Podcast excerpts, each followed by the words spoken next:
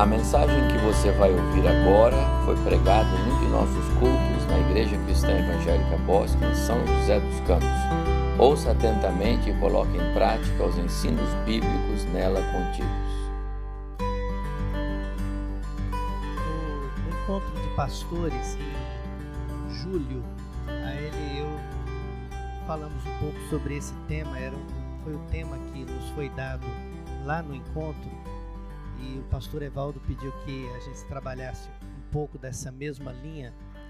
E eu estava pensando na Flávia é, interagir hoje comigo, mas amanhã nós temos a turma mais jovem e a gente pode aproveitar para ter um caminho por ela também.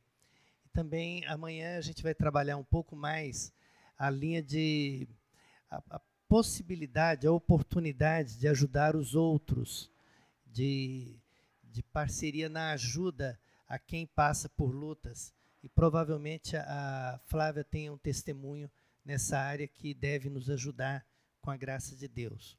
Vamos ler o texto de Lucas, Lucas 8, 40.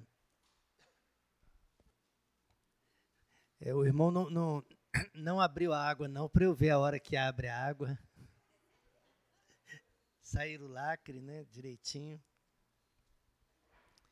Lucas 8 diz assim: Quando Jesus voltou, uma multidão o recebeu com alegria, pois todos o esperavam. Então um homem chamado Jairo, dirigente da sinagoga, veio e prostrou-se aos pés de Jesus, implorando-lhe que fosse à sua casa, porque sua única filha, de cerca de 12 anos, estava à morte.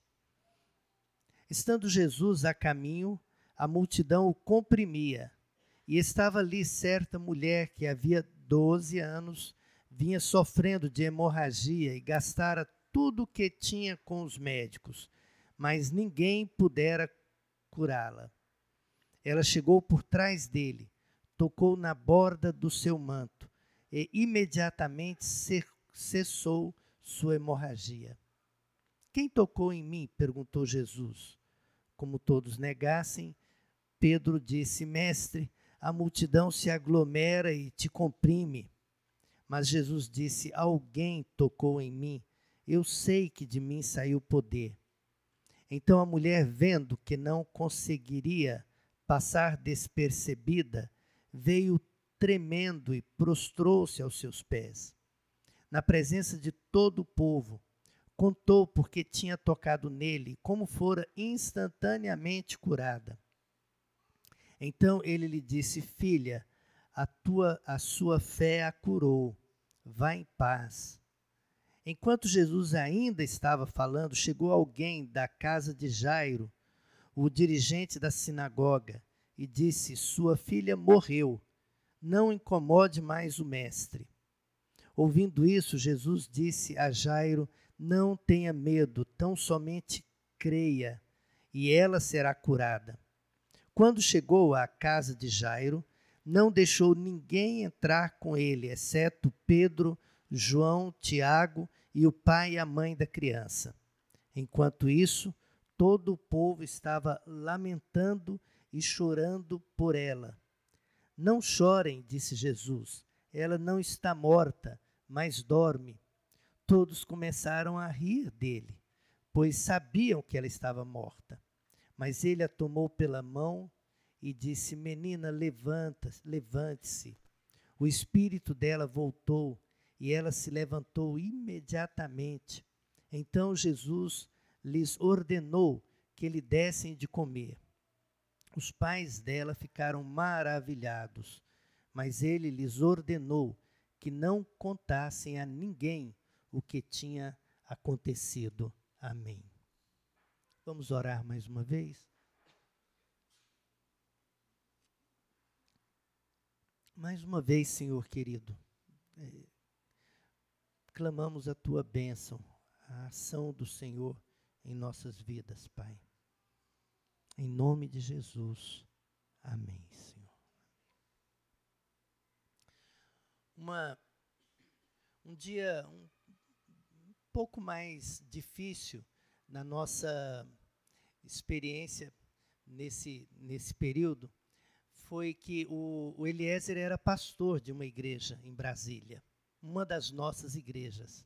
E a gente estava perto da, da igreja. Então, a, a, as perdas, de um lado, a Flávia perdeu o marido, o Pedro perdeu o pai, nós perdemos o filho, mas a igreja perdeu o seu pastor num momento especialmente precioso para a igreja. Nós havíamos participado do Natal com a igreja no dia anterior e foi uma festa linda. A igreja superlotada, um templo lá é um templo bem grande, o, uma festa de Natal, uma cantata. Eles fizeram cair até neve na igreja, sabe, naquele, sabe como é um, um sonho realizado, aquele momento áureo na igreja. Então você tem o auge da empolgação, do êxtase da igreja num dia à noite, e no outro dia o pastor morreu, de repente. Então, e tem uma coisa: o sentimento em relação à família e ao pai do pastor e à esposa é tão forte que a igreja perde, mais ou menos, perde o direito de sofrer de, de se sentir também triste, porque parece que ela não tem esse direito mais. Então, dias depois, era meu papel como pai do Eliezer e como presidente da denominação ir àquela igreja e pregar no culto da noite e falar com os irmãos. E eu trabalhava um pouco naquele dia sobre a, a morte de Jesus na verdade, eu peguei o texto dos, dos dois ladrões que foram sepultados um ao lado do outro e falei um pouco sobre tipos de sofrimento. O Eliezer morreu com 33 anos, à semelhança do Senhor Jesus, que também morreu com 33 anos. Mas a morte do Eliezer é muito diferente da morte do Senhor Jesus. Ah, uma das grandes razões é que o Eliezer foi um homem pecador que viveu entre nós. Jesus morreu sem pecado, é diferente. Eles tinham a mesma idade. Eu sentia muito a dor como pai, mas é diferente o tipo de, de percepção que a gente tem. O Eliezer morreu sem a expectativa, o interesse, a intenção de dar a vida por alguém ele morreu porque houve um acidente inesperado. Ele vinha de Brasília para Goiânia, tranquilo na sua pista, uma pista larga com um canteiro entre a pista que vai Anápolis, Brasília e a pista que vai Goiânia, é, Brasília, Anápolis. O outro carro perdeu o controle do outro lado, atravessou o canteiro e caiu em cima do carro dele. Então, não era uma questão de que o Eliezer dissesse assim: eu quero dar a minha vida por alguém e vou morrer. Não, foi inesperado. É, a gente tem uma, um tipo de pensamento que eu trabalho para evitar, vez por outra ele volta, quanto, quanta consciência ele teve da natureza do acidente, que ele morreria se houve tempo, se não houve tempo, mas certamente não houve o plano dele para isso. Então não é um sofrimento vicário, não é um sofrimento em favor de alguém. Então é diferente. E nós começamos a tratar um pouco sobre a natureza do sofrimento das pessoas.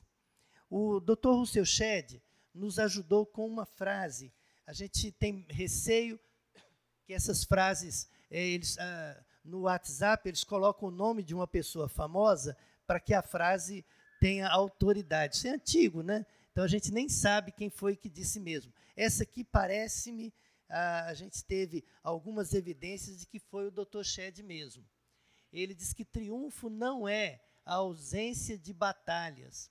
Muitas vezes os soldados voltavam da batalha sem braço, pernas ou com seus olhos furados, mas voltavam em triunfo. As marcas do ministério ficarão em seus corpos, no coração e na alma. no grande dia do Senhor, o grande general passará em revista as tropas e estaremos lá, feridos, marcados, mancos, sangrando, mas finalmente estaremos lá. Ah, essa percepção me chamou muito a atenção sobre como lidar com as lutas, a inevitabilidade das lutas, o fato de que eh, a luta vai acontecer conosco. É, tem, é, vem também do Dr. Russell Shedd, uma, foi, se eu não, não estou certo que foi isso mesmo, a tese dele de doutorado em Edimburgo, ele trabalhou o tema solidariedade da raça, que chegou a ser transformada em um livro. E ele. É, o livro é um pouco mais técnico e a gente vem digerindo com o tempo, eu venho pensando nisso com o tempo, mas ele trabalha a ideia de que, naturalmente, se nós somos parte da raça humana, nós somos também solidários com a raça humana. Assim como o sol nasce sobre justos e não justos, injustos, maus e bons, também tanto as coisas boas como as lutas, elas alcançam naturalmente a todas as pessoas, e isso inclui os crentes. Imagine que a, a sua cidade elegeu um prefeito, você tinha uma expectativa com o prefeito, ele deveria ser uma pessoa séria, decente, um bom administrador e tudo mais. E aí, logo que ele assume a prefeitura, ele define o seguinte: que aos amigos tudo, aos inimigos a lei. Ele tem duas classes de pessoas. Ele é o administrador, ele é o governador da cidade, mas ele tem um grupo de preferidos. Uma das coisas que ele faz logo no, nos primeiros meses da gestão dele é que tem um parente dele, gente muito boa, amiga dele, é um primo assim do coração mesmo, que tem um sítio muito bom, muito lindo, mas não tem asfalto para lá. Então o prefeito, naturalmente, é amigo dele, ele pega o asfalto e faz o asfalto até lá. E não apenas isso, mas tem uns parentes dele que ele eh, que pegaram multa, foi, foram os, os guardas lá do município, como é aquele isso, esse da, multou o carro do cara. Aí o prefeito fala: não, para aí, esse aqui é parente meu, é amigo meu. Então ele quebra essas multas todas, porque é parente.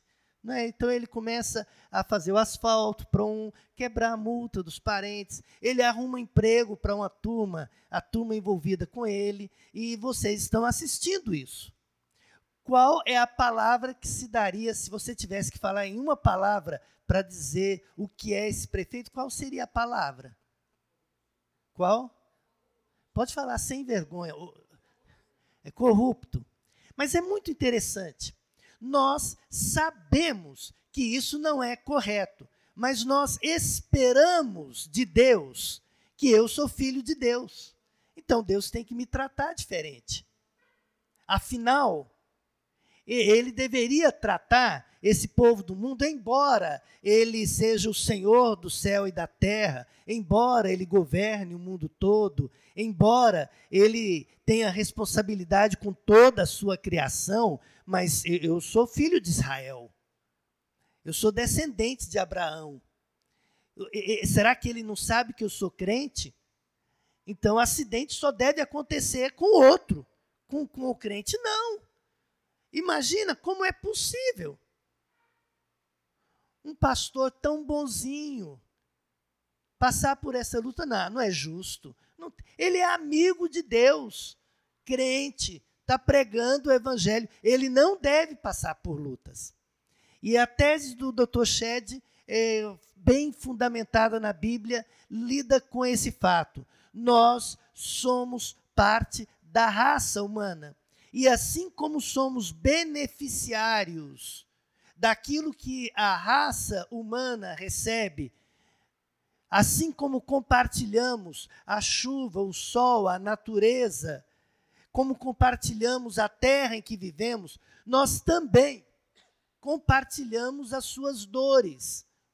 É uma visão de coronel, uma visão antiga, antiquada, estranha, a noção de que eu sou filho do rei, então, para mim, é, ele quebra as coisas, sabe como é? E comigo é diferente. Nós não, não passamos por lutas. E eu fico me perguntando é, aonde é que a gente arrumou essa teologia? Que eu, mere, eu, eu o, o que não é crente merece mais. O outro merece mais. É uma linha. Quando a gente lê o livro de Jó, a gente tem um pouco dessa ideia de que as pessoas estão sofrendo porque de, tem que ter feito alguma coisa. Porque quem, quem sofre, é, quem faz coisa errada, sofre. Agora, vamos é, nos ajustar aqui. É verdade que existe sim um princípio da semeadura. Há muito do nosso sofrimento, e eu volto à questão do, do que leva ao sofrimento.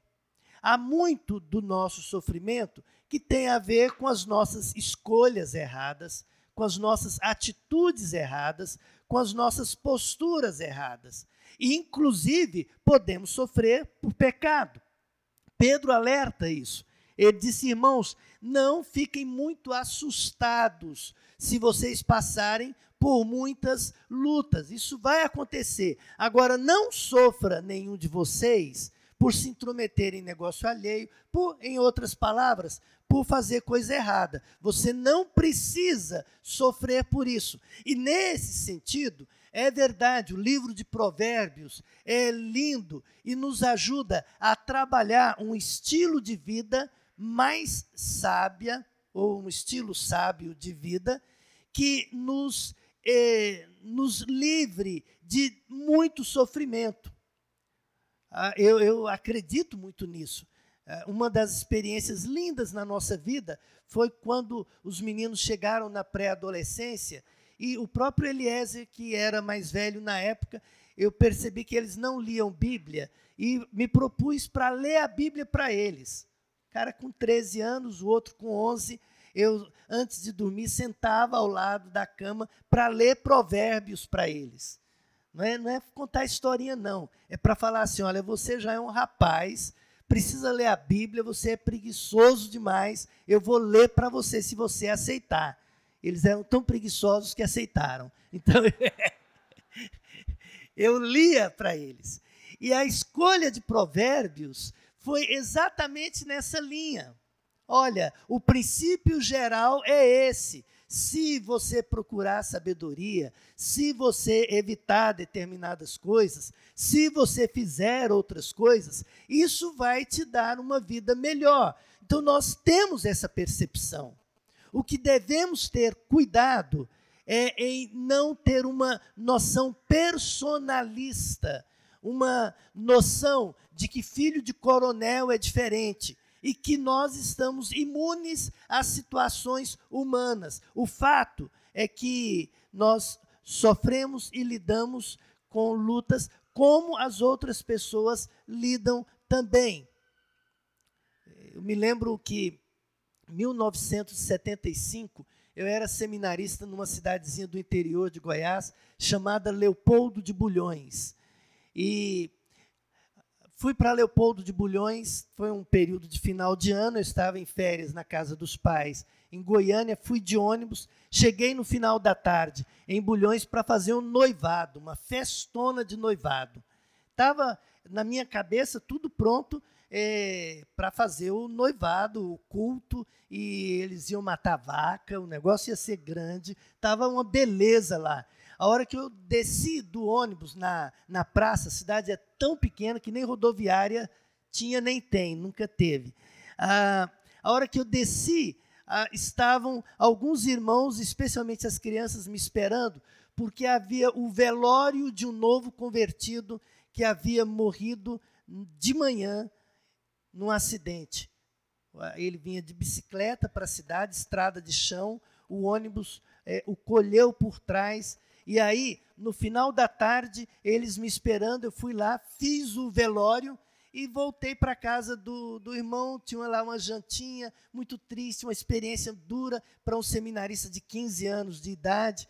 Fiz o culto, está tudo direitinho. Aí chega alguém da festa do noivado, fala, irmão João, estão esperando o irmão lá para o noivado lá. Está uma festa lá, só esperando o irmão. Aí eu saí do velório, passei na casa, tomei um banho e fui para o culto de noivado, para a festa.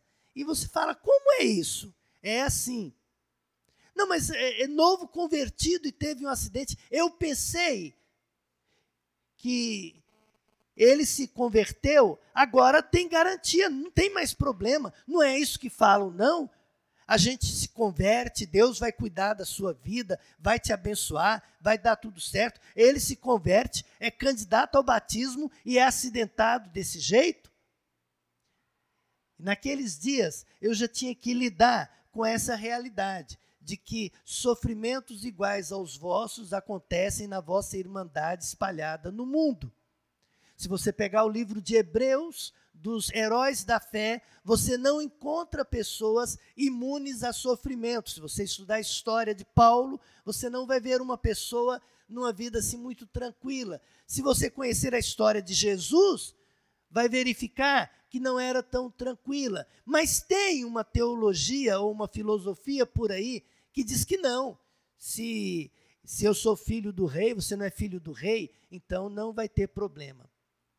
A outra dimensão desse processo é a, a publicidade de como, eventualmente, nós lidamos, não apenas sendo parte do todo, parte da massa, das pessoas, da humanidade, mas que isso vai nos acontecer no meio da, da comunidade.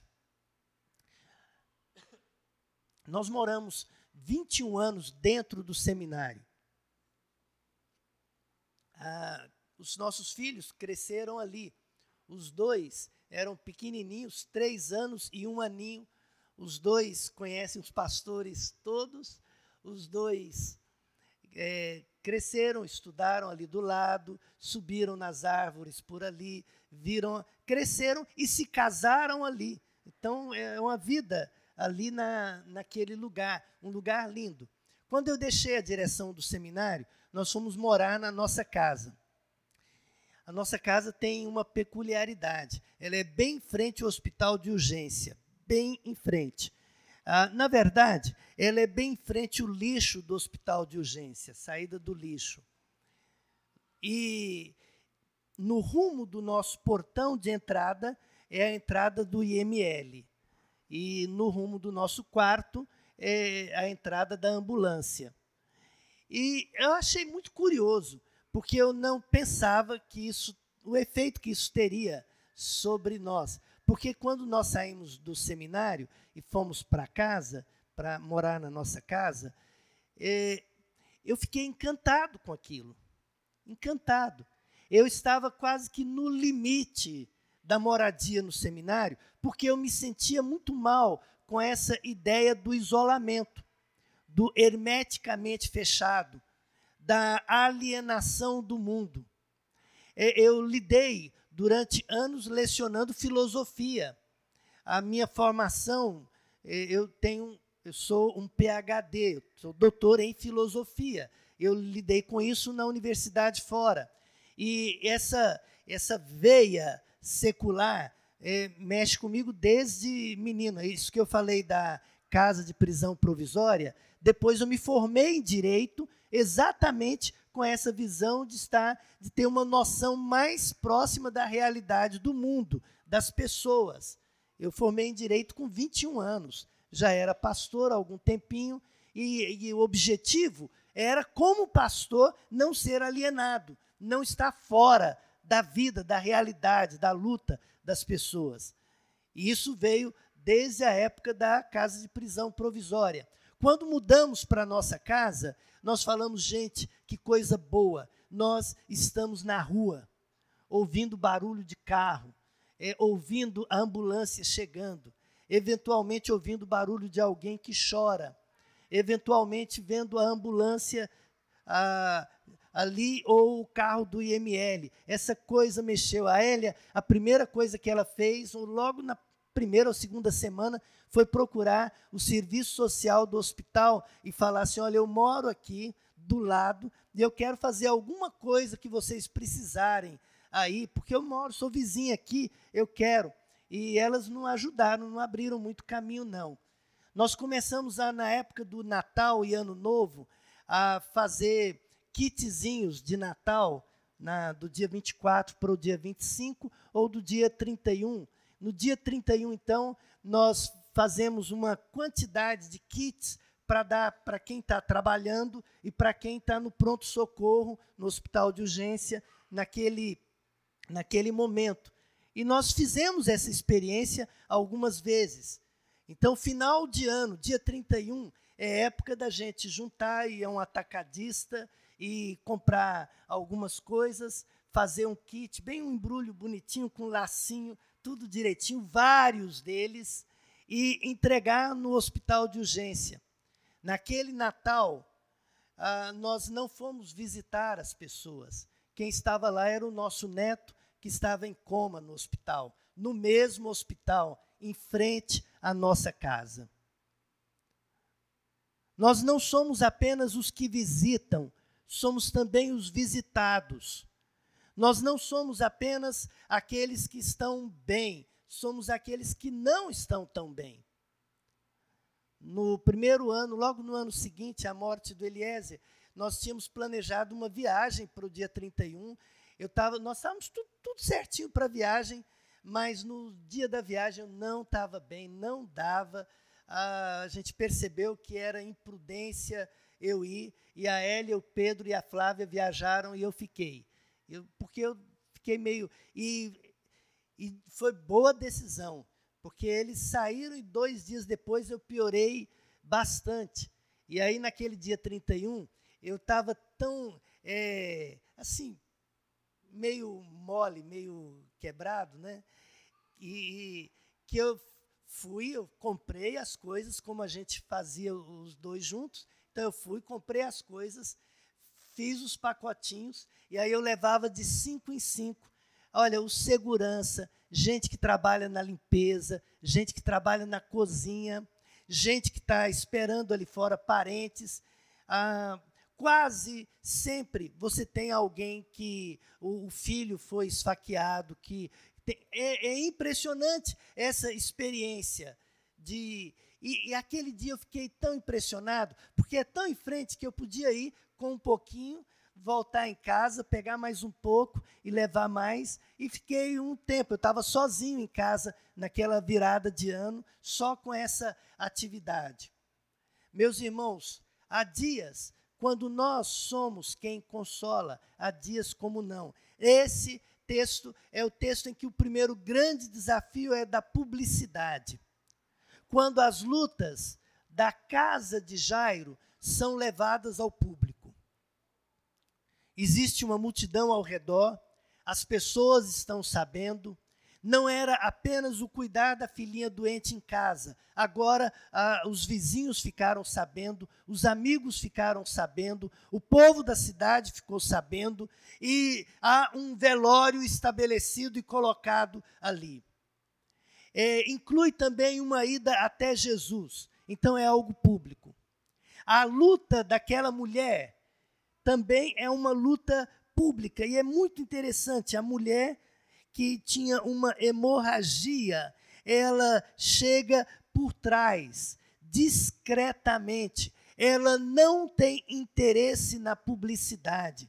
Ela tem razões culturais para não ter interesse na publicidade ela tem razões pessoais para não ter interesse na publicidade. Ela tem razões emocionais para não ter interesse e até mesmo razões legais.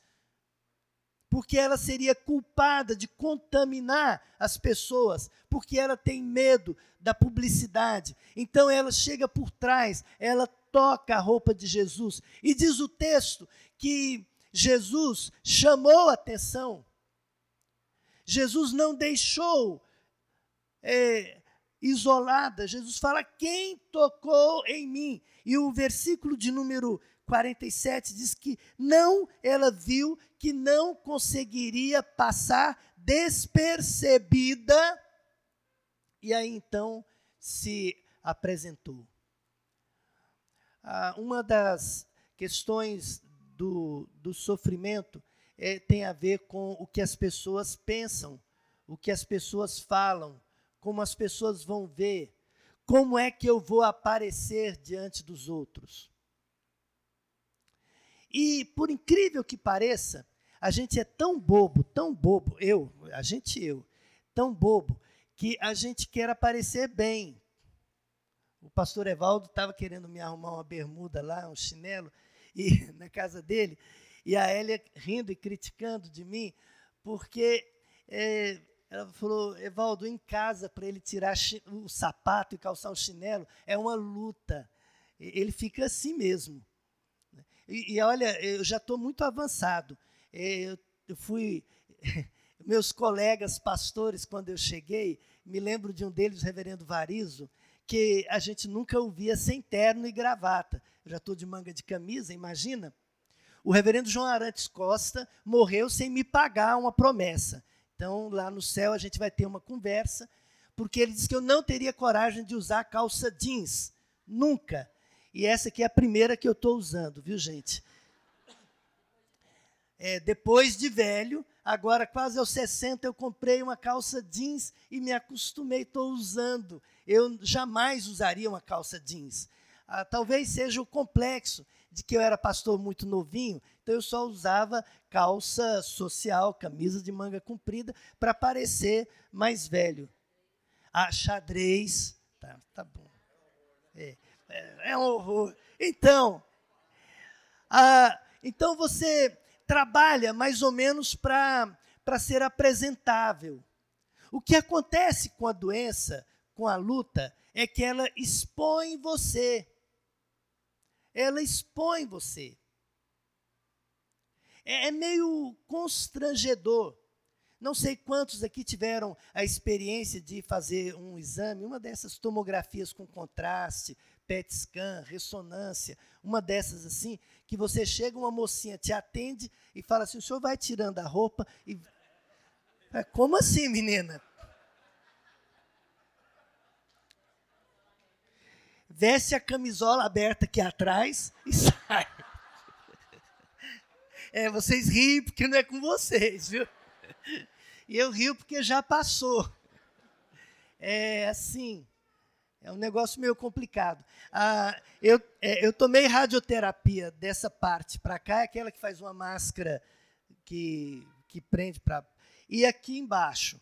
Aqui embaixo você chega e a primeira coisa que uma mocinha vai lá atender, não sei porque eles têm uma certa preferência para colocar uma mocinha para atender a gente lá.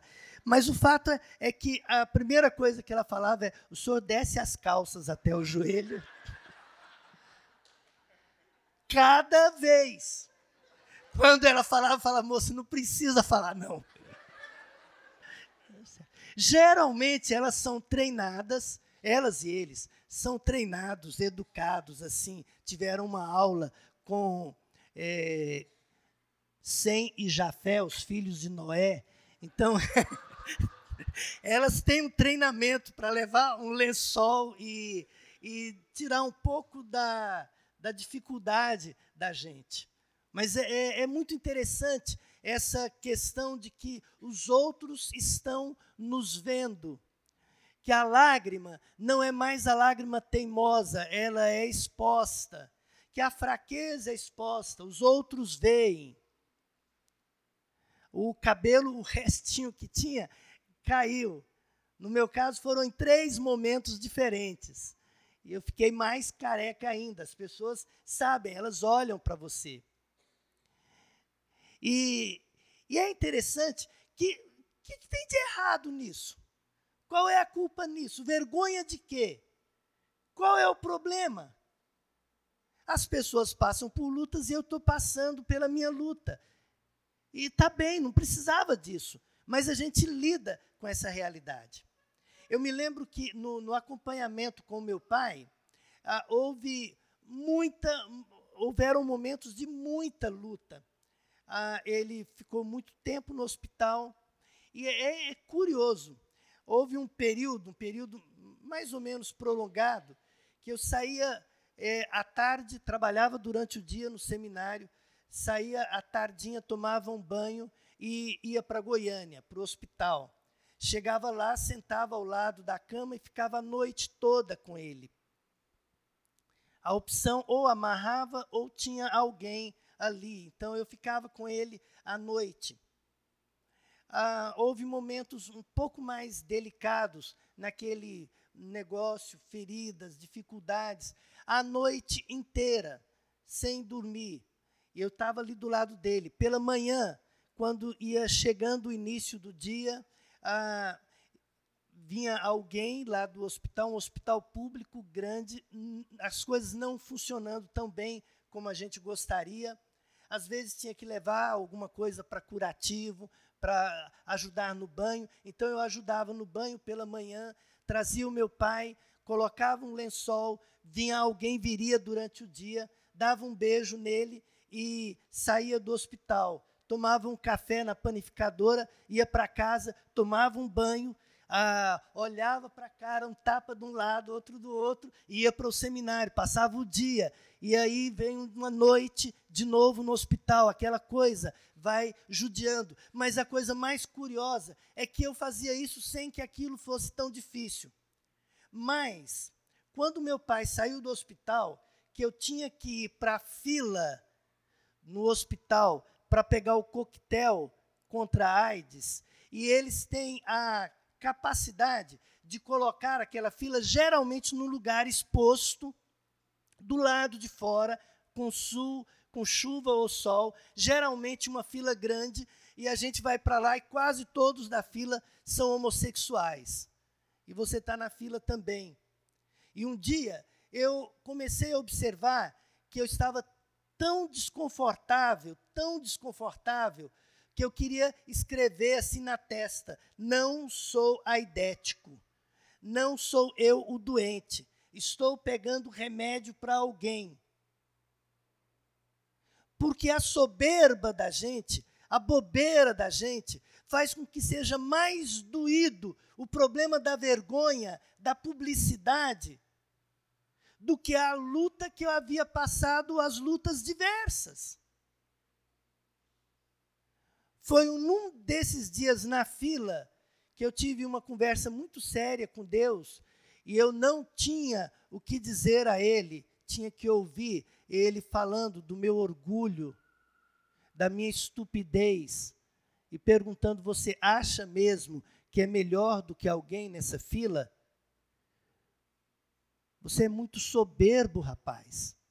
Você acha então que você é melhor do que o seu pai? Você acha é assim mesmo? É assim que você pensa? A única coisa que a gente tem a dizer é: foi mal, Senhor. Eu baixei a cabeça e continuei na minha fila. As outras vezes que eu fui até lá, aprendendo a fazer amizade com as pessoas, a abrir o coração, a entender que a gente não é melhor que os outros. Muitas das nossas lutas são públicas eu pedi a Elia para falar assim quatro vezes, falei tanto na primeira, ela pergunta assim, bem, vocês pregam bem cumprido o primeiro ponto e correm nos outros, porque ensina assim no seminário? Eu falei, não, bem, é porque a gente ensina para ser tudo assim, o mesmo tanto, mas a gente, por incompetência, acaba gastando tempo demais no primeiro e correndo nos últimos. Talvez o pastor de vocês não tenha isso, né? mas isso acontece. Depois fala que mulher que fala demais, né? O negócio aqui né, é meio ao contrário. Então, eu gosto muito de olhar esse texto que foi lido de Lucas na narrativa de Marcos, porque fica muito claro no livro de Marcos que todas essas coisas aconteceram num dia só. Que Jesus chamou os discípulos para atravessar para o outro lado. Eles tinham, segundo uns comentários que eu li, um menino judeu tinha muito medo de atravessar do outro lado, porque do outro lado tinha pessoas que comiam porcos. comia carne de porco. E aí a criança é, judia tinha esse medo. Se ele atravessasse de lá, escondido da mãe, era perigoso ele apanhar na volta, porque era proibido atravessar do outro lado. E Jesus chama os discípulos para irem ao outro lado. E eles vão. E eles têm, eles entram no barco e têm a experiência da tempestade. Quase morrem de medo, Jesus dormindo tranquilamente ali e eles passando o maior medo do mundo. Quando o barco chega do outro lado que eles descem, eles encontram exatamente o endemoniado de Gadara, que é aquele que ele, ele pede para entrar na manada de porcos. Então, essa história de porco é verdade, né? É verdadeira. E os discípulos, sem entender aquilo ali, Jesus os chama para fazer essa, essa pequena viagem com ele, para ter uma experiência terrível de tempestade física, tempestade real. Mas eles não sabiam que Jesus os estava levando para conhecer as tempestades pessoais.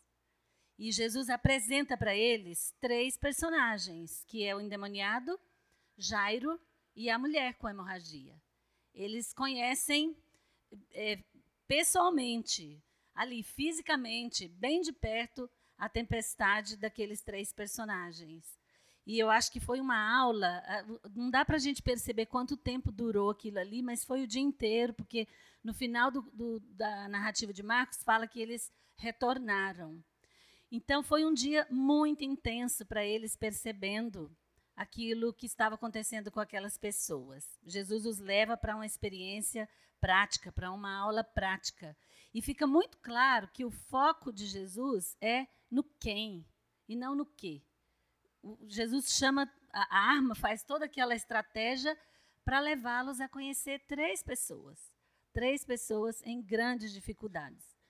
E depois que a gente tem todas essas histórias, eu leio essa, essa, essa, esse capítulo e esse pedaço e fico pensando como, como é, como é, a gente é igual mesmo, todo mundo.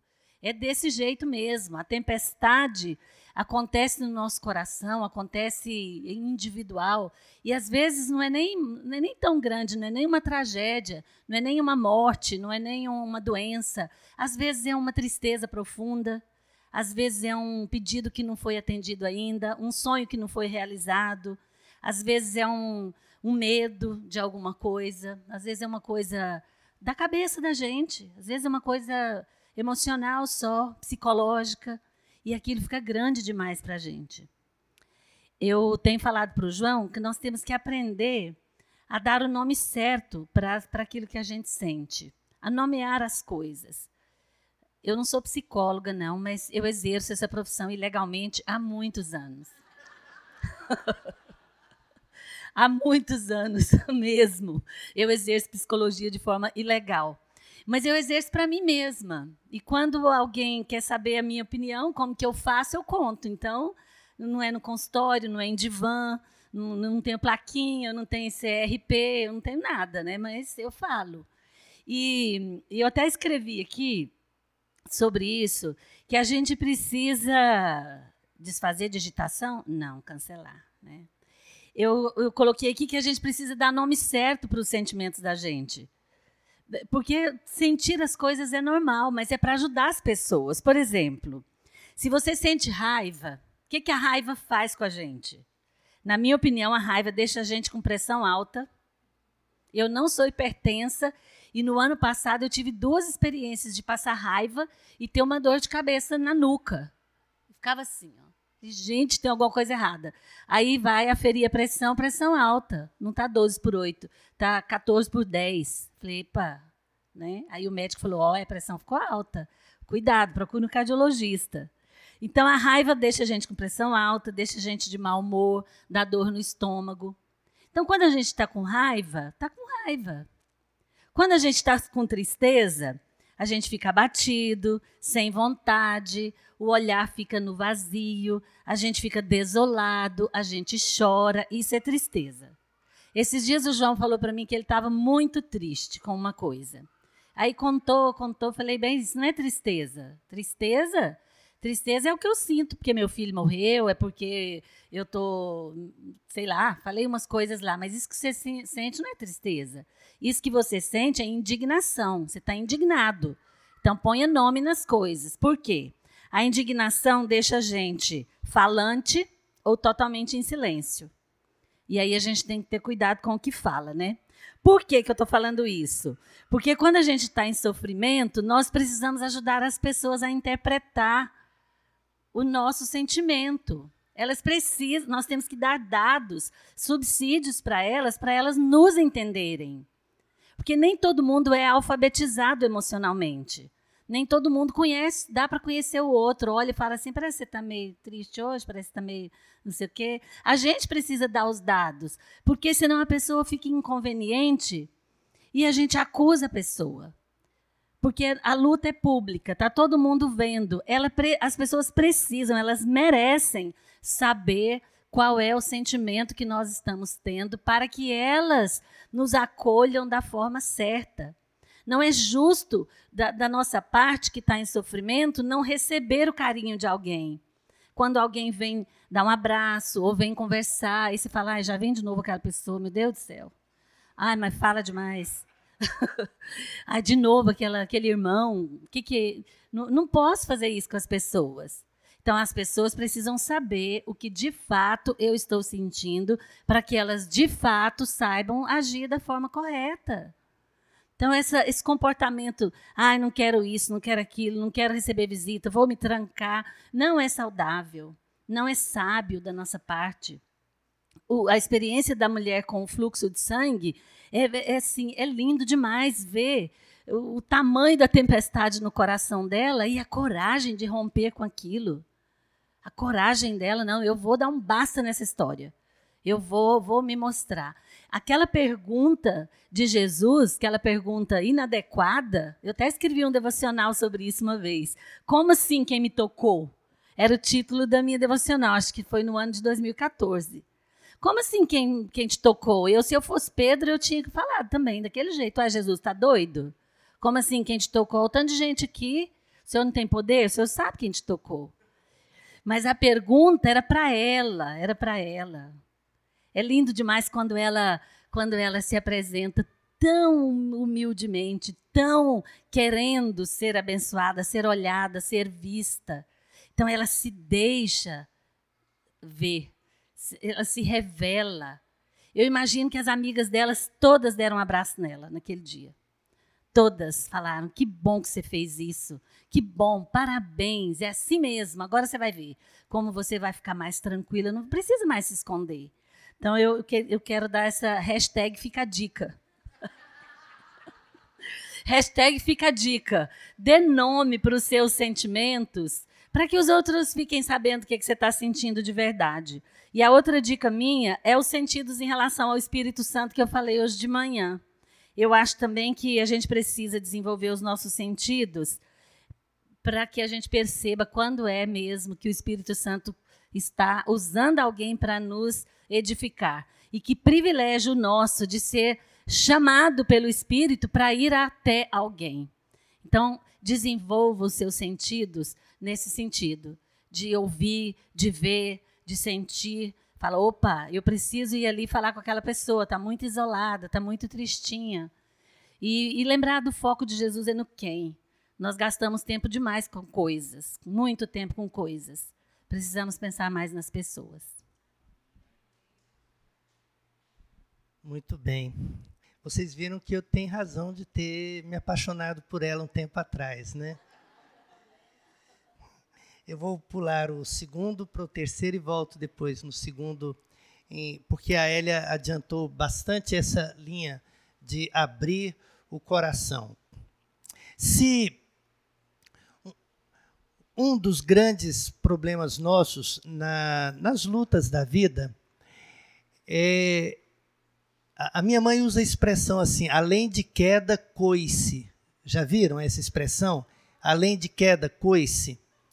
Ora, você já tem um problema financeiro, você já tem um problema com o vício, você já tem um problema com a doença, você já está sofrendo com o filho, você já está sofrendo com o problema de saúde, você já está sofrendo com a crise conjugal, você já está sofrendo com todas as coisas.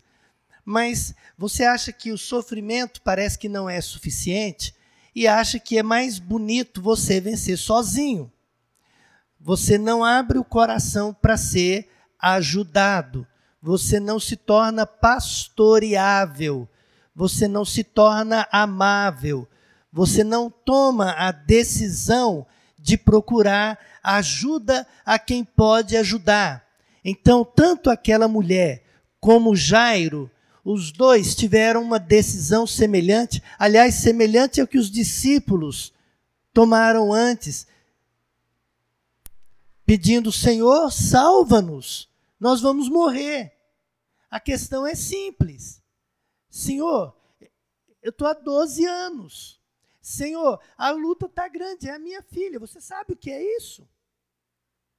Nós estamos falando aqui de um pai que nasceu aquela bebedinha mais lindinha do mundo e cresceu. Os dentes nasceram. Ela aprendeu a andar. Ela aprendeu a falar. Ela aprendeu a ler. Ela foi para a escola. Ela é uma menina linda, está se fazendo moça, 12 anos. A coisa mais linda, filha única, coisa mais linda do pai. E é essa menina que está à morte. Para os outros, pode ser apenas: não incomodes o mestre, sua filha já morreu. É, os outros são assim. Lá do hospital de urgência, eu liguei para a Polícia Rodoviária Federal e para a empresa concessionária lá da, da rodovia. A hora que eu liguei, eu falei: olha, houve um acidente, eu queria informação sobre isso. Ah, senhora, aquela região tem muito acidente mesmo. É, aconteceu mais um hoje. Tem uma vítima fatal. Sim. Eu falei: senhor, a vítima fatal é o meu filho. Ô, oh, senhor, senhor desculpa. Eu entendo muito ele. Para ele é mais uma vítima fatal. Para mim é o meu filho. Para o povo podia não incomodes mais o mestre, mas para Jairo não. Para Jairo não. É a filha dele. Dói. A gente sabe onde o sapato aperta. A gente sabe aonde é a dor. A gente sabe o que é que faz sofrer. Então eles tomaram a decisão de abrirem o coração. E tomaram a decisão de abrir o coração com aquele que podia fazer algo por eles. Foram até Jesus. A palavra é: seja pastoreável, seja aconselhável. Vamos inventar palavras. Tenha o coração aberto. Paulo, escrevendo uma das suas cartas, fala para uma igreja assim: dilatem o coração de vocês para mim. O meu coração está dilatado, está aberto. Ah, irmãos, quando nós temos uma, uma ideia de que nós podemos, que a gente é capaz, que eu vou vencer, eu vou resolver, eu vou, e, e às vezes não vai resolver, às vezes eu preciso de ajuda. Às vezes a alternativa, o caminho é procurar o pastor, falar, pastor, está doendo, é essa a minha dor. É a igreja ter o coração aberto tanto para receber como para falar da sua lágrima, da sua dificuldade. Porque essa, isso faz parte da vida. Então, abra o, o coração, porque é muito importante ter o coração aberto para buscar ajuda. Essa capacidade que a Elia tem de, de. Na verdade, é assim: é, eu, eu fui feito pregador e eu fui procurando palavras sempre o tempo todo e dando volta.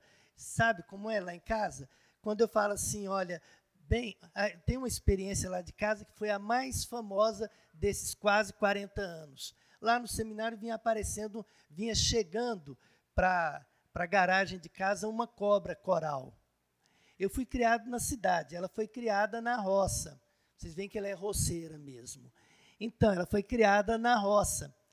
eu fui criado na cidade, peguei o carro, tinha um encontro de casais da igreja na nossa casa. A hora que eu peguei o carro para ir buscar umas cadeiras, que liguei o farol, vem aquela cobra bonita desfilando e chegando assim na, na garagem de casa. Eu educadamente deixei o carro funcionando, farol ligado, quietinho. Cheguei na janela da cozinha e falei: Bem, você mata cobra?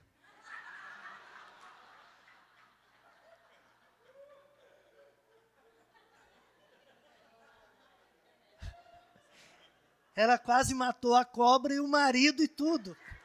Rapidinho ela saiu e pegou uma enxada, foi lá, matou a cobra e veio mostrando. E ainda pendurou lá na, na cerca do lado e desse jeito.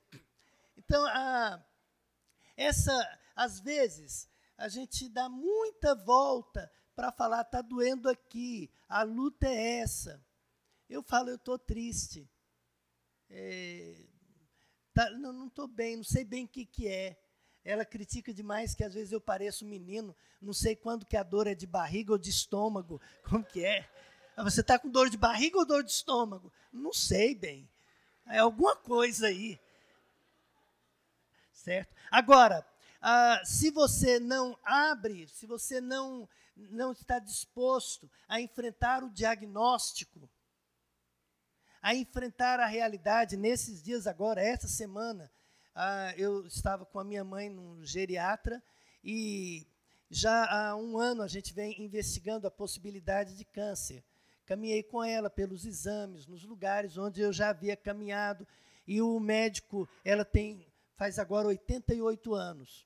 Então, o médico, um cirurgião torácico, que nos atendeu a última vez, ele falou assim: olha, é, é, o PET scan deu inconclusivo. E o certo seria fazer uma biópsia. Mas a dona Amélia já tem uma certa idade, talvez seja melhor não fazer uma cirurgia para é, é invasivo, é num lugar delicado, e é melhor não. Então vamos deixar. Só que um ano depois eu volto ao médico, ele falou: "Olha, se fosse a minha mãe, eu queria saber o que é. Eu iria, eu não deixaria minha mãe morrer à míngua, não. Uma palavra assim mais dura é isso. E eu saí do consultório anteontem, saí do consultório pensando em como é que eu vou lidar com essa realidade, como é que a gente vai fazer. Mas ah, para ele é claro, você não leve a sua mãe no cirurgião torácico, leve a um oncologista experiente. Se ela tivesse um acidente, tivesse caído, ela ia fazer uma cirurgia, ia viver, ela está fortona. Ela não está condenada à morte já, está viva. Então procura saber o que é. Vai olhar sua mãe. Ele não falou bravo assim, eu que fiquei bravo dentro de mim assim.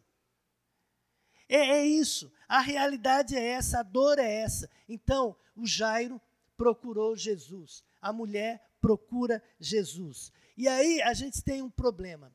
É o problema dos 12 anos. Uma das dificuldades do sofrimento é que o tempo vai passando, vai passando, vai passando, a gente espera que vai resolver hoje e nada, dessa vez dá certo. E conhece essa história, Egliane? Dessa vez, e parece que não é como a gente pensa, o tempo de Deus é diferente. Algumas vezes eu já criei caso com Deus. As noites longas são longas demais. O período que ah, lidei com o problema da garganta eram do, duas questões difíceis. A primeira é que eu não conseguia comer. Então, em dois, duas semanas, eu perdi 17 quilos. Ah, fica só a capa do Batman. O, o segundo problema é que eu não conseguia falar. Uma coisa muito legal foi o dia que fomos ao otorrino laringologista e ele fez o exame, um, um rapaz muito legal, muito bonzinho, que foi colega de turma do meu filho, que é médico, e eu, ele me atendeu tão bem. E a hora que ele faz o exame, ele diz para ele, é engraçado, quando a pessoa vê que a gente não está falando, acha que a gente é surdo também. Não falou comigo. Ele olhou para ela e falou, tia, ele falou, foi tia, né? Tia, as cordas vocais estão preservadas, ele vai voltar a falar. Eu olhei e falei, gente, eu sou pastor, eu sou pregador. Imagina, eu já estava, ah, já àquela altura, alguns meses, sem voz, sem falar. Você imagina o cara que fala o tempo todo. O outro problema é que eu não conseguia dormir. Não conseguir dormir é horrível. A noite é comprida demais. Tanto no hospital, como quando você está muito mal e você não consegue dormir. Era uma coisa muito curiosa, porque a ferida era na garganta e tinha um negócio de, de, na respiração que eu sentava e conseguia ficar um pouquinho sem tossir. Aí eu sentava quietinho, estava ali. Aí o sono dominava, porque várias noites sem dormir, o sono dominava tanto que eu dava uma cochiladinha. A hora que dava a cochiladinha, acordava angustiado, aquela angústia de morte, de tosse, de sufoco, e tossia, tinha aquela crise de tosse. Aí passava a tosse, e eu sentava de novo e falava assim: Eu não vou dormir, porque você não quer aquilo. Aí você fala assim, mas quando amanhecer o dia, eu estarei bom. Mas amanhece um dia e você não está bom. Amanhece outro dia, uma semana, um mês. E você fala para Deus: Senhor, até quando vai isso? E olha, eu percebi que o relógio de Deus é diferente do nosso. Ele não tem a pressa que a gente tem. Às vezes a gente tem pressa demais. E haja paciência com o tempo. São duas paciências que eu é, destaquei aqui. É de esperar. É que isso é assim mesmo. Não é como a gente quer. Nos dias de maior luta do meu pai, ele, um dia achei muito engraçado, acontecia muita coisa ali entre duas e três da manhã. Ele olhou para mim e falou assim: Agora eu vou morrer. Aí fechava os olhos. Aí eu olhava para ele e falava: Pai, não é bem assim não. Não é assim. Não é desse jeito que funciona. O tempo não está no nosso controle. E às vezes a gente tem que ter paciência com as pessoas, com os outros, com as situações.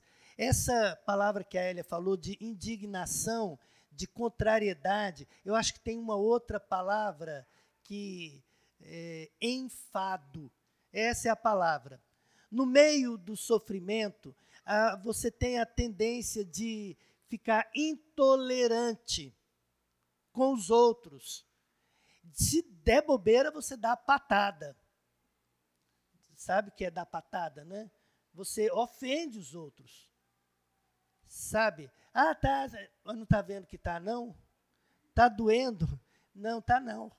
Ah, como não? Certo? Então, essa ideia de abrir o coração e de ter paciência, inclusive com quem vai ajudar a gente. Imagina para quem é, tem a vida, eu leciono em seminário há mais de 40 anos, que eu lido com teologia, com ensino de seminário. Aí a pessoa chega na minha casa e vai me dar aula de teologia, aula de Bíblia aula de teologia da prosperidade. E você baixa a cabeça e ouve. Pastor, Deus deve estar tá querendo ensinar alguma coisa para o senhor.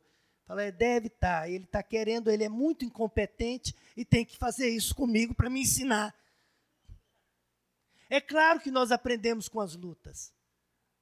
Ou deve estar, tá, mas eu sou, eu sou um aluno ruim. Fala, se Deus queria me ensinar, não precisava fazer isso, não. Bastava ele falar, eu falava assim, senhor. Mas não funciona assim.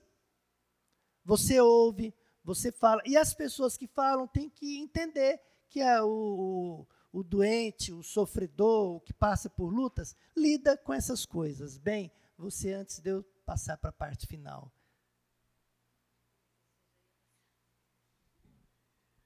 Essa história de paciência, eu, eu gosto de falar para as mulheres porque nós temos pouca paciência, não é? é? Da natureza feminina ter menos paciência que os homens, pelo menos assim, acho que a grande maioria. Tem homem que é parecido mulher nesse ponto.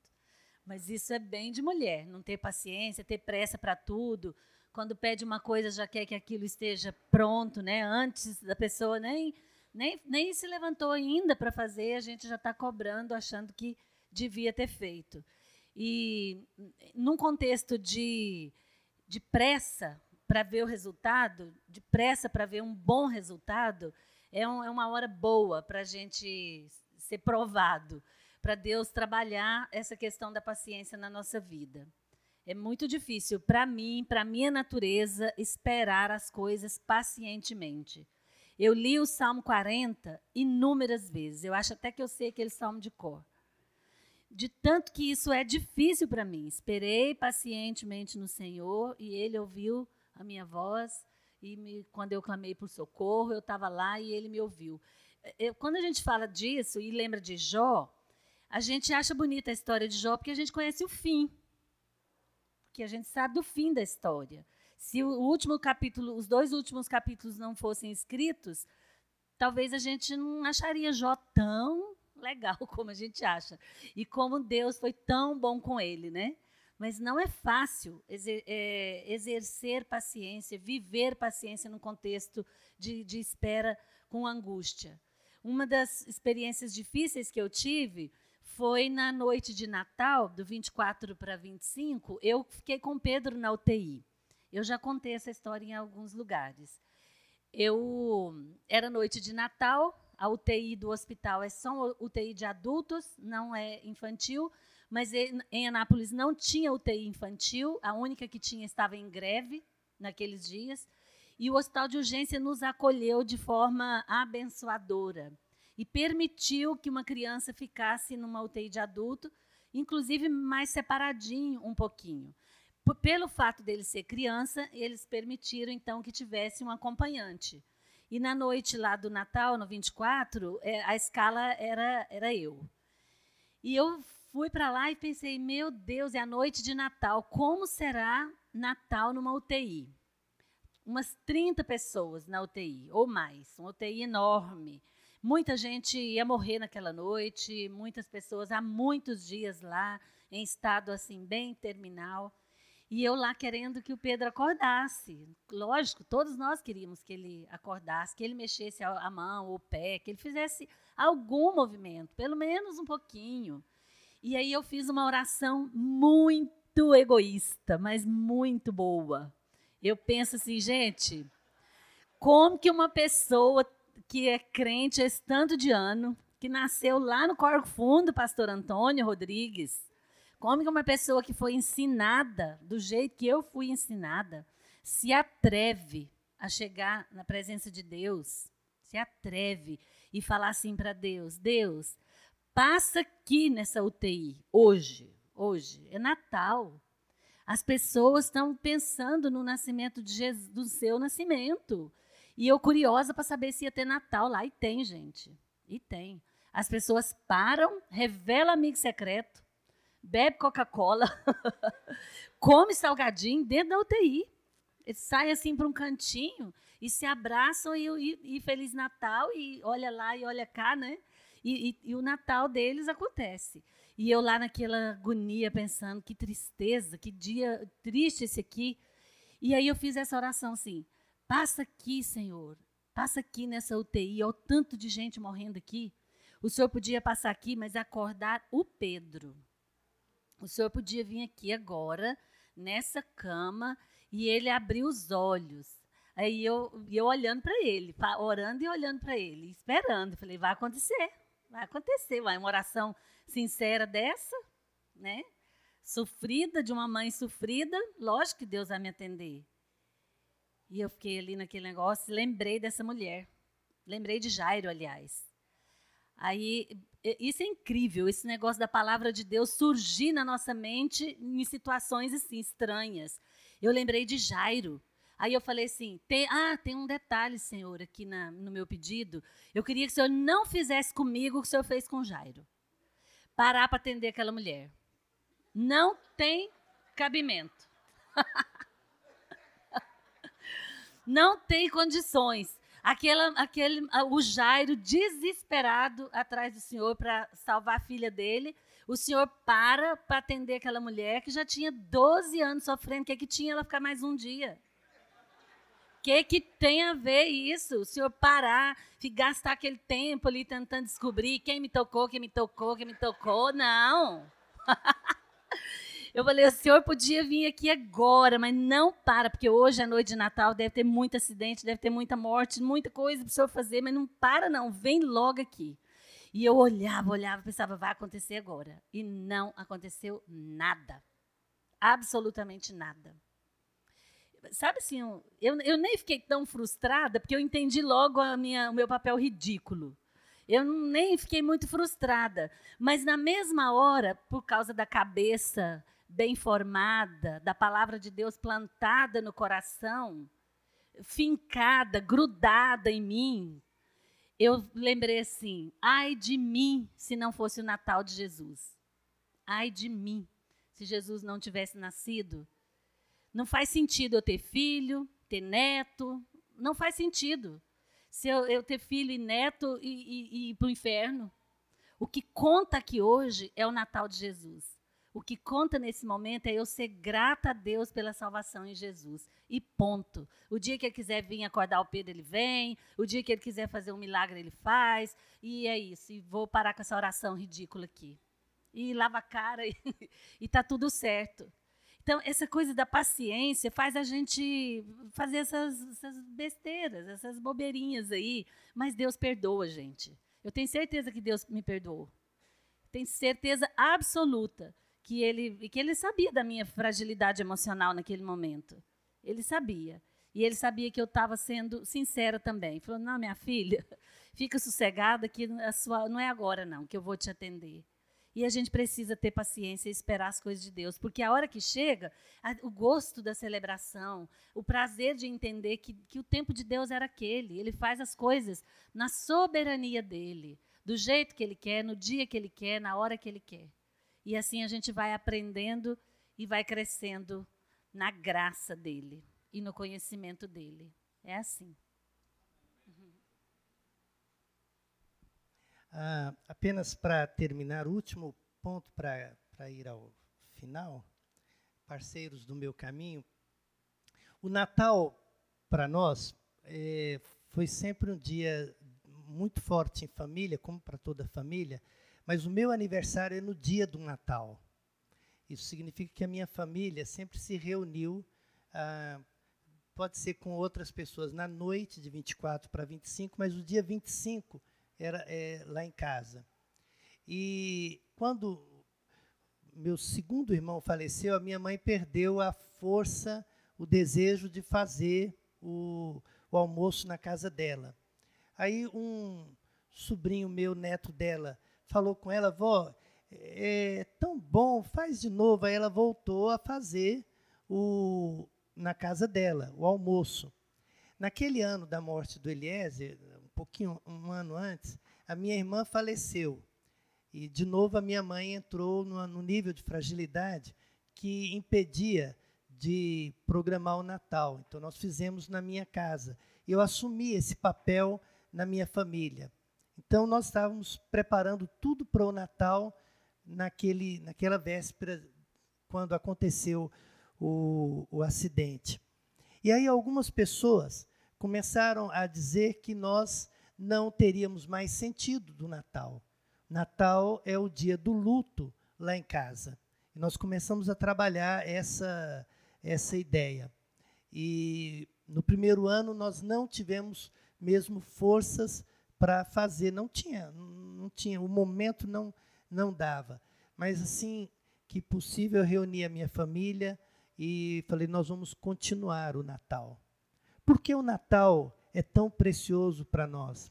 Porque se não fosse o Natal de Jesus, nós seríamos os mais infelizes entre os homens. Porque foi a vinda do Senhor Jesus que trouxe esperança para a vida do meu filho o meu consolo, o único consolo de um pai crente, é você saber da salvação em Jesus Cristo. A, a experiência de ter acompanhado aquele menino, de ter falado de Jesus a ele, de tê-lo batizado. O Eliezer ainda foi batizado em córrego, lá no acampamento de tê-lo batizado, de ter caminhado com ele, de ter feito casamento de ter colocado a mão sobre a cabeça dele na consagração para o ministério. A experiência de saber que o Evangelho o alcançou, de que nós não tivemos um filho para viver apenas 33 anos, tivemos um filho beneficiário da vida eterna em Jesus Cristo. De que aquele dia não era o dia do luto e da morte, mas era a celebração da vida plena e eterna para ele e para nós. Ainda esse ano nós celebramos o Natal, o meu aniversário e o Natal. Levantamos a cabeça com segurança, com alegria. Louvado seja o nosso Deus por Jesus Cristo, o Senhor, porque Ele é a nossa alegria, Ele é a nossa esperança, Ele é o nosso consolo. O fato Jesus dá significado ao Eliezer e consola a gente na nossa história de vida. Essa estrutura, ela é muito importante. E voltando ao texto, você pega então Jairo e a mulher, você percebe a noção de tempo, a noção da paciência, a noção da publicidade, a disposição para abrir o coração para a pessoa certa, ah, o fato das pessoas estarem em volta, e aí você vai perceber também que há pessoas que caminham conosco na nossa dor, os parceiros do caminho, aqueles que nos visitam em casa, aqueles que caminham, que choram conosco e assim por diante. Eu peguei essa parceiros do meu caminho de um livro do reverendo Oswaldo Moreira da Silva. Ele escreveu um livrinho que o título é esse: Parceiros do Meu Caminho. E uma das descobertas preciosas é como o Senhor é, usa pessoas, igreja, irmãos, tantas pessoas para cuidar da gente, para caminhar conosco. Alguns são companheiros na luta. Eu tive comigo tomando quimioterapia na cadeira do lado o reverendo Raimundo Marcelo Lima, nosso obreiro. 40, mais de 40 anos de pastorado, de ministério, que faleceu ano passado. Preguei no culto fúnebre dele. Um dia inteiro, quase inteiro, na quimioterapia, com o irmão Aderson, presbítero da Igreja do Cruzeiro do Sul eu fui ao culto fúnebre dele. Foi o meu companheiro, meu parceiro. Sofremos juntos, ouvi a história dele. Ele estava tão fragilizado. Não tenho a noção. Ah, uma das coisas mais curiosas que eu acho, não tenho a noção do parabéns para você nessa data querida, porque você viveu e ele morreu. Parabéns, o senhor é forte, o senhor venceu o câncer. Besteira. Eu sou tão frágil. Em nada melhor do que o meu irmão Aderson, que se for para medir a crentice, ele era muito mais crente do que eu. Ah, o irmão Aderson. As pessoas eh, nas clínicas, os médicos, enfermeiras. O meu médico foi colega de faculdade do meu filho mais novo durante os seis anos do curso de medicina. Ele me recebe na recepção. Ele pega o exame a cada três meses. Eu vou lá, daqui a, um mês e pouco, volto lá novamente. Aí ele pega o, o exame e dá a volta e fala assim: que coisa boa. Eu quero dar um abraço no Senhor. E aí ele me dá um abraço. Que coisa linda. Ah, que Deus usa, irmãos. Um dia desse, ah, um amigo meu me mandou uma mensagem. Ele falou: João, estou preparando um sermão e eu queria trocar ideia. Um pastor batista, ah, aqui do Rio de Janeiro, muito amigo. Falou: estou preparando um sermão, queria umas dicas suas aí. Eu estou te mandando aqui para você me dar umas opiniões. Muito legal isso. Né? O Juraci Bahia. Aí ele falou assim: Sabe o que, que é? Eu estou pensando que Deus é aquele Deus do passado, do presente, mas ele sabe do que eu vou precisar na semana que vem, e ele vai saber, olha, na semana que vem o Juraci vai precisar disso. Então eu vou mexer as coisas aqui, porque na hora que ele precisar lá, vai estar tá lá do lado dele.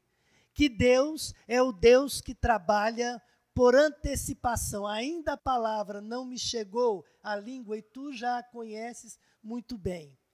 Que Ele é o Deus que providencia o recurso financeiro. Eu estava agora, anteontem, na reunião da MEAN, e vendo, nós temos um colega, pastor Regis, e ele precisava de um aparelho urgentemente, 4 mil reais. Ele não tinha o dinheiro. Aí chegou o pedido na MEAN para ver se a gente ajudava com um pouco. Olha, já conseguiram 3.300. Falei, os 700 a MEAN é, paga, vamos Não, já comprou, tá? A dívida já está feita. Aí terminou a reunião, chega o presidente da região e fala assim: Pastor, olha aqui, o aparelho já pagou, já sobrou dinheiro. Já sobrou. Porque Deus manda o recurso antes. Ele cuida, ele é o Deus da providência, ele é o Deus maravilhoso. Mas entre tantas coisas, o que mais me encantou, fechando da publicidade do início, é essa par parceria ao final. Nós caminhamos juntos. Que coisa boa a igreja, a oração dos irmãos. Não sei se vocês têm ideia do significado de chegar em São José dos Campos, na igreja do Bosque especificamente, saber quantos irmãos e irmãs que oraram por nós, quantos parceiros no caminho. Essa é uma caminhada nossa. Vamos ler juntos esse texto aqui? Um, dois e. Bendito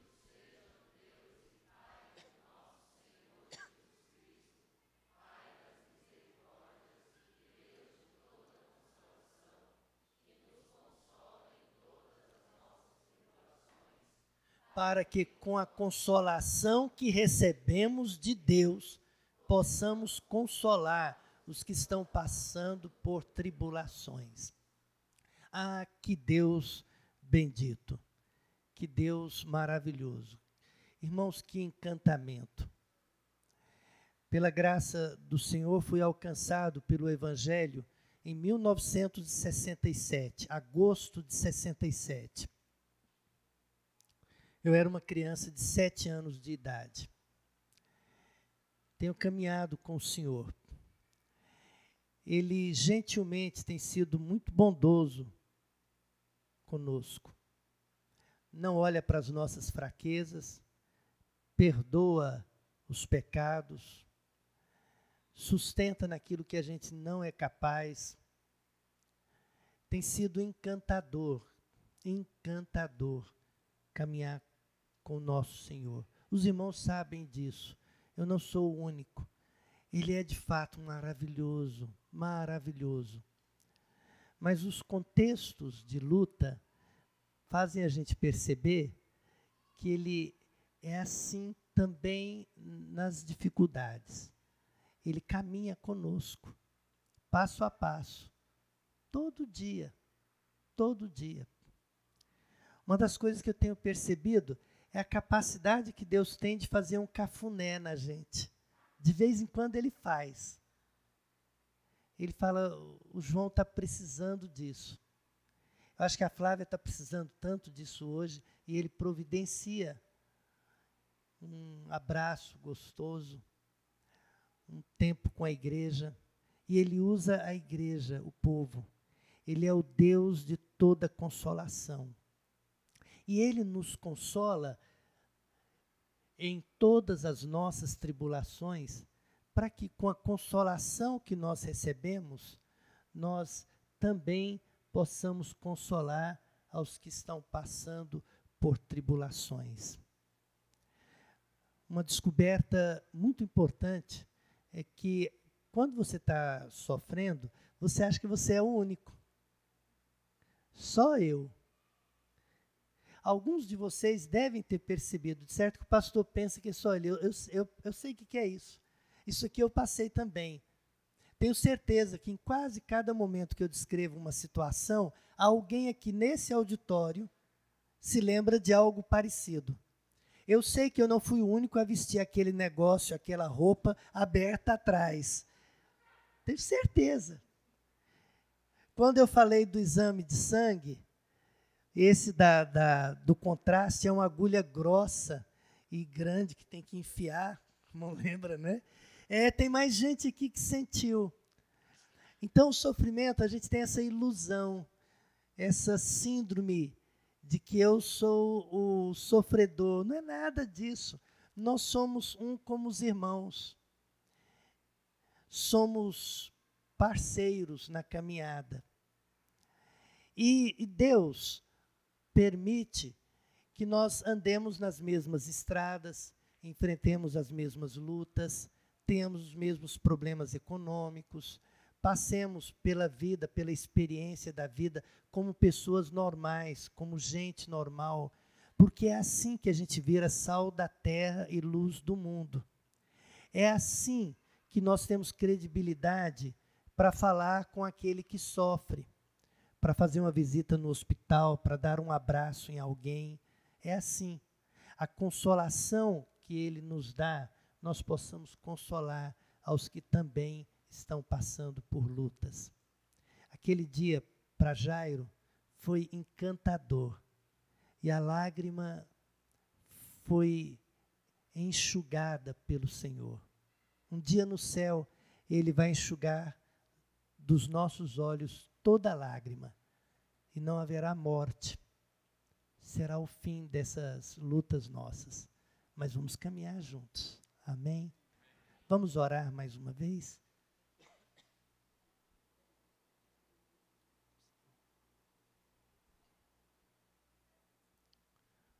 Senhor querido, o Senhor conhece o coração do meu irmão, da minha irmã, que não teve a oportunidade que eu tive de falar aqui à frente, mas que sabe o, a, a dor por que passou ou por que está passando. Como crentes em Jesus, temos sido beneficiados pela ação generosa do Espírito Consolador. E somos muito gratos por isso, Pai. Então eu oro pelo meu irmão, pela minha irmã. Talvez aqui alguém ainda esteja bem engasgado, bem confuso, ainda doendo muito Talvez aqui entre nós, uma ou outra pessoa meio sem esperança, desesperançado. Parece que já orou tanto e a coisa não deu certo. Eu venho orar pelos meus irmãos. Que o Deus da consolação, que tem caminhado conosco, caminhe também com essa pessoa que veio hoje ao encontro de famílias. Que o Senhor console, traga ânimo novo, uma disposição mental nova, uma maneira diferente de olhar para a vida e para as lutas, um caminhar contigo que é tão precioso. Que o Senhor abençoe ricamente, Pai. Muito obrigado por essa história registrada na Bíblia muito obrigado pelos parceiros do nosso caminho, com quem seguimos até aquele dia quando o Senhor vai nos chamar. Bendito seja o teu nome, Pai. Em nome do Senhor Jesus.